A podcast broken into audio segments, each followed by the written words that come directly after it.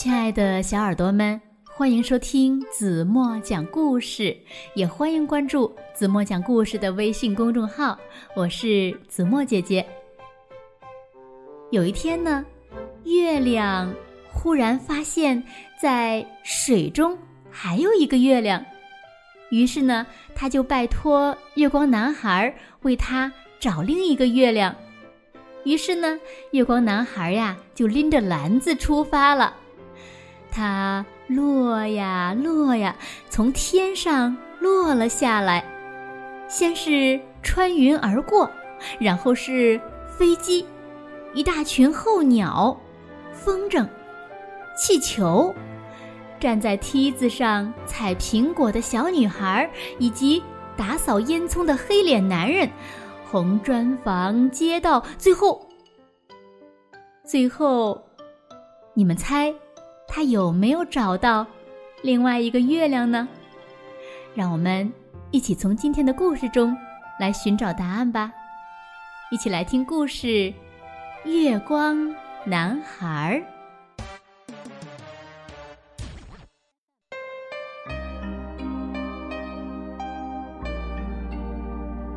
月亮高高的挂在天上，大地一片黑暗。只有池塘的水面光滑又明亮。月亮低头一看，发现水里还有一个月亮，他好奇极了。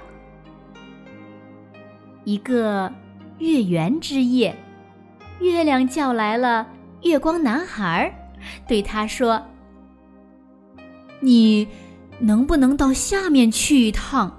呃，把另外一个月亮给我带回来，我想见见他。月光男孩也想见见他，就说：“好啊，那我去了。”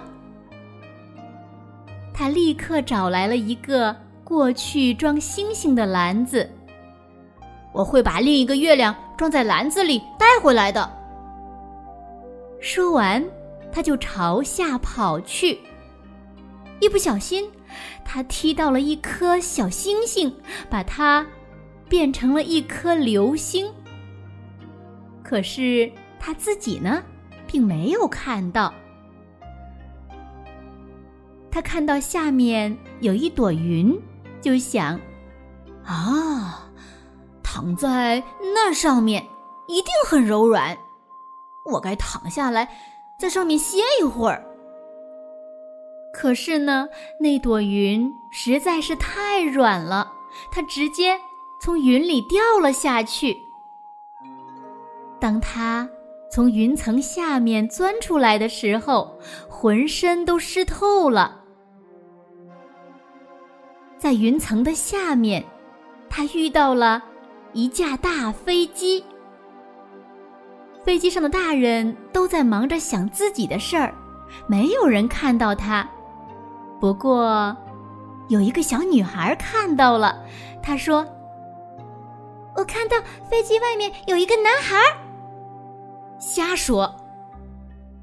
他妈妈说：“那不过就是一个普通的月亮嘛。”月光男孩穿过一大群鸟，朝下面飘去。他想，他们。正在飞往更加温暖的地方吧，我得小心了，别让我的篮子把鸟套住了。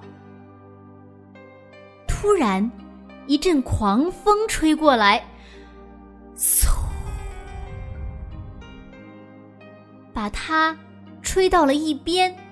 接着，又一阵狂风吹过来，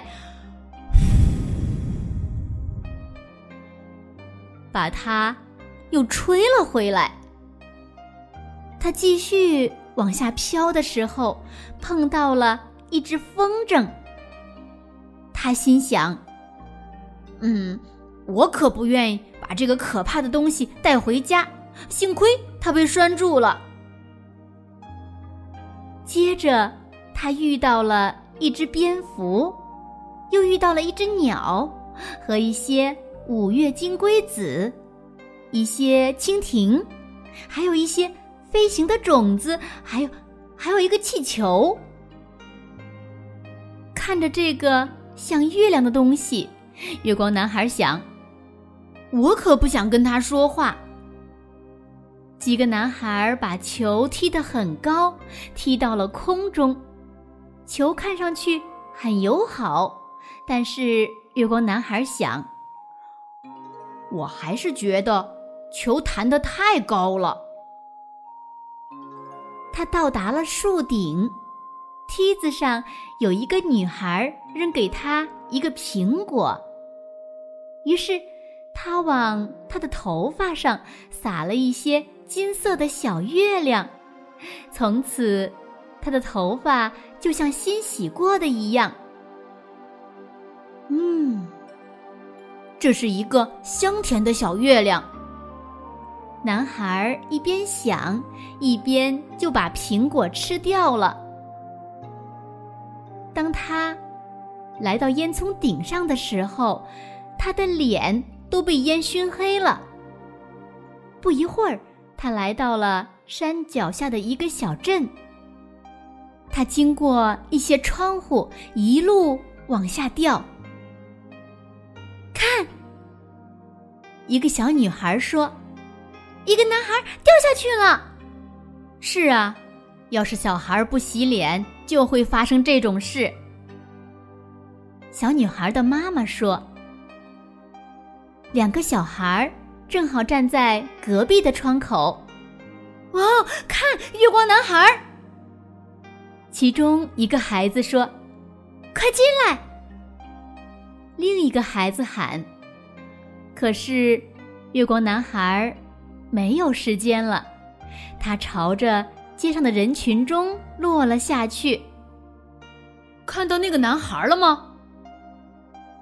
杂货店的老板说：“看样子，他是从月亮上掉下来的。这里有好多月亮。”男孩想。可是没有一个是真正的月亮。他从街上飘过去，经过了码头。扑通！一声巨响，他一下掉进了港湾里。水里有好多鱼和别的生物，有些被他吓了一大跳，急忙逃走了。还有一些围了过来，盯着他看。可是，他没有在他们中间找到月亮。这时，他在港湾的水底。发现了一个闪闪发亮的东西，这是一位女士丢失的镜子。她把它捡起来，对着它看了看。哇哦！她叫道：“这是我见过的最漂亮的月亮，我要把它带回家。”她把这个小月亮放进篮子里，然后急匆匆的。钻出水面，经过码头，越过街道，沿着楼房向上飞去，穿过烟雾，穿过树林，穿过鸟群，穿过云层，飞到天上，来到了群星之上，一直回到了月亮上的家。月亮看着月光男孩从水下找到的东西。他也觉得，这另外一个月亮是他见过的最漂亮的月亮，又英俊，又友善。直到今天，每当月亮想跟一个真正聪明的人聊聊天时，他都会拿出那面镜子，他们的看法总是那么一致。好了，亲爱的小耳朵们，今天的故事子墨就为大家讲到这里了。那今天留给大家的问题是：月光男孩从水底找到了什么，带给了月亮？如果你们知道正确答案，就在评论区给子墨留言吧。好了，今天就到这里吧。明天晚上八点半，子墨还会在这里用一个好听的故事等你哦。轻轻的闭上眼睛，一起进入甜蜜的梦乡吧。晚安喽。